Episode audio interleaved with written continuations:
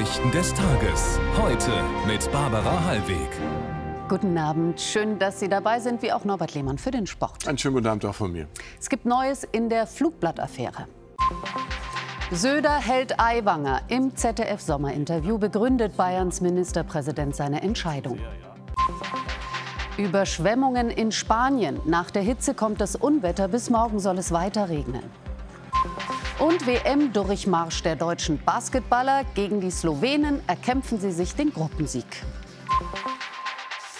Eine Entlassung Hubert Aiwangers wäre nicht verhältnismäßig, sagt Bayerns Ministerpräsident Söder. Auch weil es keinen Beweis gäbe, dass sein Vize vor 35 Jahren das antisemitische Flugblatt erstellt oder verbreitet habe.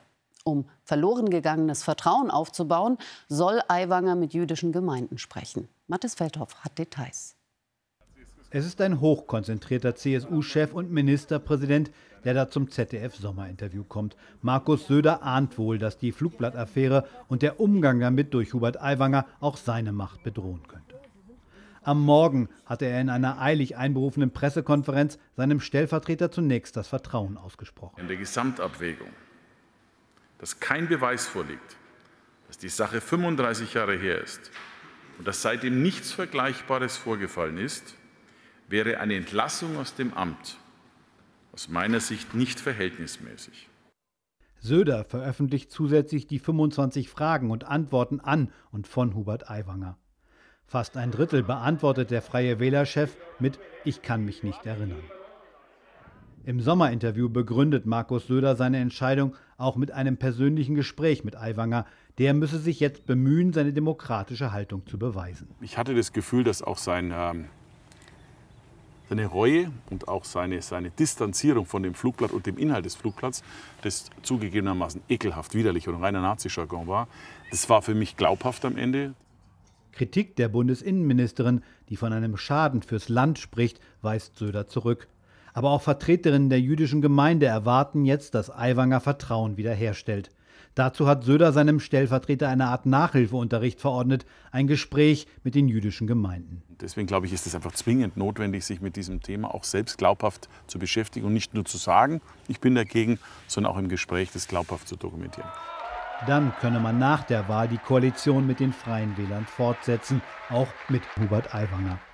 Söder betont, es ging um eine faire und abgewogene Entscheidung, die nach seiner Auffassung Schaden vom Land abwenden soll. Ja, Stefan Leifert in München. Die Opposition sagt, Söder habe aus reinem Machtkalkül so entschieden.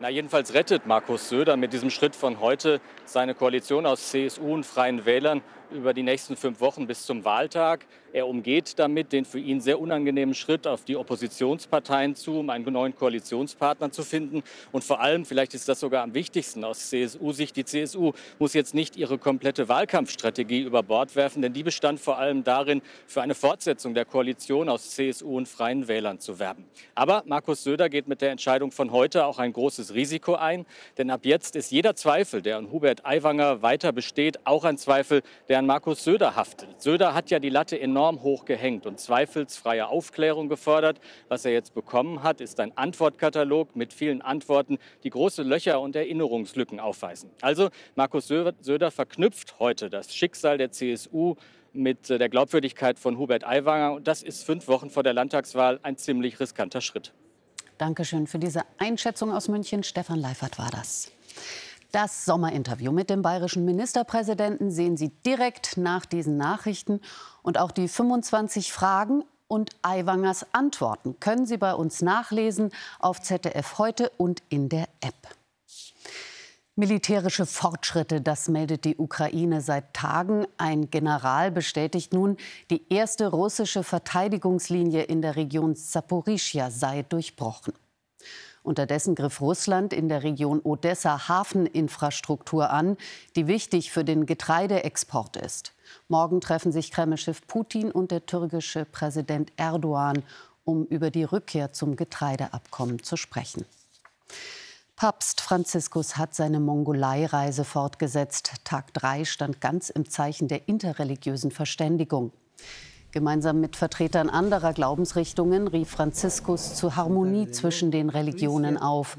Danach feierte er mit mehr als 2000 Gläubigen die Messe.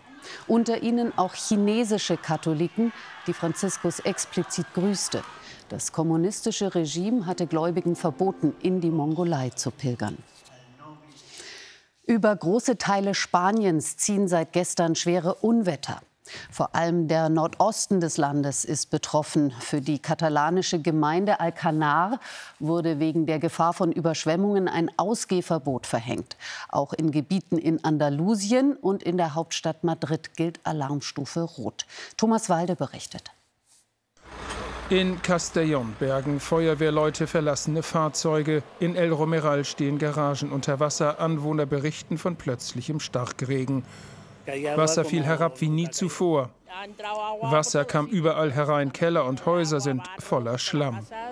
In einigen Gegenden Spaniens fielen über Nacht 130 Liter pro Quadratmeter. Madrids Behörden erwarten, dass der dortige Regenrekord von 1972 in der kommenden Nacht gebrochen wird. Der Bürgermeister wendet sich per Textnachricht an die Bewohner mit einem Alarm. Es ist eine ungewöhnliche, eine außergewöhnliche Situation, was den Regen betrifft. Und mein Rat und meine Bitte sind, dass die Menschen in Madrid zu Hause bleiben und so wenig unterwegs sind wie möglich. Laut Meteorologen führen hohe Wassertemperaturen und Verdunstungen im Mittelmeerraum zu Gewittern. Nach der Hitze kommt der Regen in Spaniens Sommer der Wetterextreme. In Venedig feiert gerade das älteste Filmfestival der Welt seinen 80. Wegen der Streiks in Hollywood fehlen zwar viele Superstars, aber es läuft ein deutscher Film im Wettbewerb. Annette Hilsenbeck war auf der Premiere. Roter Teppich für die Theorie von allem von Regisseur Tim Kröger mit Jan Bülow und Olivia Ross in den Hauptrollen. Endlich wieder ein deutscher Film im Wettbewerb um den Goldenen Löwen. Es ist ein fantastisches Gefühl, weil ich das weil ich wirklich glaube, dass die Italiener und auch die anderen verstanden haben, was wir da gemacht haben.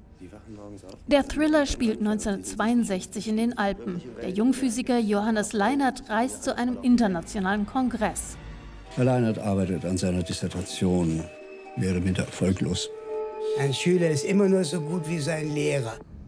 Eine mysteriöse Pianistin, die er kennenlernt, verschwindet, als ein Professor ermordet wird. Immer mehr Bizarres passiert. Leinert will dies ergründen und ist bald nicht mehr sicher, was wirklich Realität ist, trotz der Gesetze der Physik. Das ist eine Metapher für etwas, was uns alle interessiert, nämlich die Frage, nimmt unser Leben den Verlauf, den es nehmen sollte, oder könnte es sein, dass wir irgendwo falsch abbiegen? Und die Frage nach Parallelwelten stellt implizit diese Frage. Starke Kontraste in Schwarz-Weiß. Eine Dramatik, die an Filme von Hitchcock oder Edgar Wallace erinnert. In deutsche Kinos kommt der Film Ende Oktober. Damit zum Sport bei der Basketball-WM läuft es bislang bestens fürs ja, deutsche Team. Das kannst du wohl sagen. Fünf Spiele, fünf Siege, Gruppenerster, souverän ins Viertelfinale eingezogen und heute die Krönung einer perfekten deutschen Hauptrunde. 100 zu 71 gegen Slowenien obwohl es anfangs gar nicht so gut lief. Hitzige teaminterne Diskussionen zu Beginn. Das erste Viertel geht mit 11 zu 25 verloren gegen Slowenien und deren Superstar Luka Doncic. Doch dann dreht das deutsche Team unwiderstehlich auf. Fast ein Sinnbild dafür diese Aktion ihres Kapitäns Dennis Schröder. Dass die Aufholjagd keine One-Man-Show ist, zeigt dieser Korb von Daniel Theiss. Am Ende ein klares 100 zu 71. Viertelfinalgegner am Mittwoch ist Lettland. Zu den US Open, da hat Alexander Zverev das Achtelfinale in New York erreicht durch einen 3 zu 1 Sieg gegen den Bulgaren Grigor Dimitrov. Als Alexander Zverev im zweiten Satz stürzt, ist es geradezu symbolhaft. Denn Grigor Dimitrov ist bis dahin der bessere von zwei sehr guten Spielern. Doch der Hamburger findet zurück ins Match und gewinnt Satz 2 im Tiebreak. Da Dimitrov fortan die Kräfte schwinden, fällt es Zverev leicht, seine physische Überlegenheit auszuspielen und das Match in vier zum Teil hochklassigen Sätzen zu gewinnen. Im Achtelfinale wartet nun der Weltranglisten sechste Yannick Sinner, gegen den Zverev sicher wieder bis an seine physischen Grenzen gehen muss zur EM im Springreiten. Da hat das deutsche Team am letzten Wettkampftag doch noch die ersehnte Medaille geholt durch Philipp Weishaupt im Einzelfinale. Philipp Weishaupt strahlt im Kreise der Familie Silber bei der EM in Mailand. Ich bin überglücklich. Äh, wie gesagt, Day neun Jahre alt. Äh, hat sich von seiner Zuckerseite gezeigt, äh, wie abgeklärt er das gemacht hat, schon echt mega. Auf Sinnedei gelingen zwei fehlerlose Durchgänge im anspruchsvollen Parcours des Hippodroms. Philipp Weishaupt Zweiter nach dem enttäuschenden vierten Platz mit dem Team. Noch besser präsentieren sich in Mailand nur Steve Gerda und Dynamix de Belhem. Gold für den Schweizer zwölf Jahre nach seinem Olympiasieg. Bronze gewinnt der Franzose Julien Epayat. Also ein versöhnlicher EM-Abschluss für das deutsche Team. Dankeschön, Norbert. Das Wetter bleibt spätsommerlich und warm, viel Sonne und meist nur dünne, hohe Wolken. Die Temperatur steigt bei einem im Süden lebhaften Ostwind auf 22 bis 30 Grad. Christian Sievers begrüßt Sie um 21.45 Uhr im Heute-Journal. Das Heute-Team sagt Danke und Tschüss und wünscht Ihnen einen guten Start in die neue Woche.